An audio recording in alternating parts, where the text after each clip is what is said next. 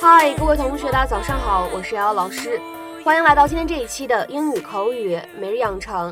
今天的话呢，我们一起来看一下这样一段英文台词，来自于《绝望的主妇》第一季第十九集，《Desperate Housewives》Season One Episode Nineteen。We made our decision. Let's just stick to it. We made our decision. Let's just stick to it. 我们已经做了选择，就这么着吧，或者说就坚持这个选择吧。We made our decision. Let's just stick to it. We made our decision. Let's just stick to it. 整段话当中呢，有几处发音技巧，我们一起来看一下。首先，made 和 our 出现在一起，可以做一个连读，我们可以读成是 made our，made our。再来往后面看，just stick to 这样的三个单词呢出现在一起，我们前两者可以有不完全失去爆破，just stick，just stick，而后两者呢有完全失去爆破，stick to，stick to。所以呢，这样的三个单词 just stick to 出现在一起呢，我们可以读成是 just stick to，just stick to。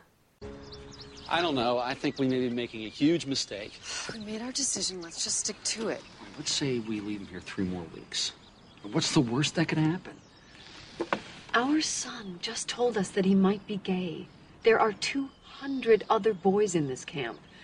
Now, I could explain to you what might happen if we left him here, but I'm a lady and I don't use that kind of language.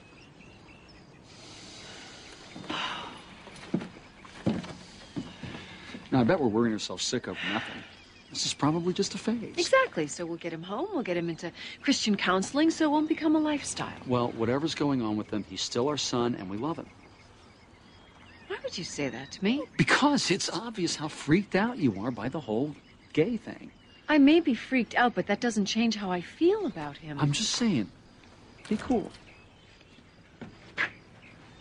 I can be just as 在今天节目当中呢，我们一起来复习一下这样一个动词短语，叫做 stick to something，它的一个使用。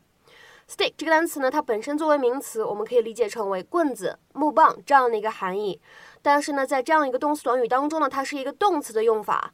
stick to something 一般来说呢，有这样的两层含义。第一个呢，指的是 continue doing something in spite of difficulties，不畏艰难继续做某件事情。比如说，看下面这样一个非常典型的例子。She finds it impossible to stick to a diet. 她觉得坚持节食简直是不可能的事情。She finds it impossible to stick to a diet. 再比如说，看第二层含义，可以用来指 continue doing or using something and not want to change it. 坚持做某件事情，或者我们说坚持使用某个东西，而不想要更换成别的。比如说，下面呢，我们来看这样的一些例子。第一个，He promised to help us, and he stuck to his word. 他曾经承诺过会帮助我们，他也做到了这一点。He promised to help us, and he stuck to his word. 在整个句子当中呢，我们的后半部分就相当于 he did as he had promised，就是说到做到这样一个意思。下面呢，来看一下第二个例子，是一个简短的对话。Shall we meet on Friday this week? No, let's stick to Saturday. 我们能不能这周五见呀？不，咱们还是按照原计划周六见吧。Shall we meet on Friday this week? No, let's stick to Saturday. 再比如说，看第二个例句，Are you still sticking to your decision to fire him?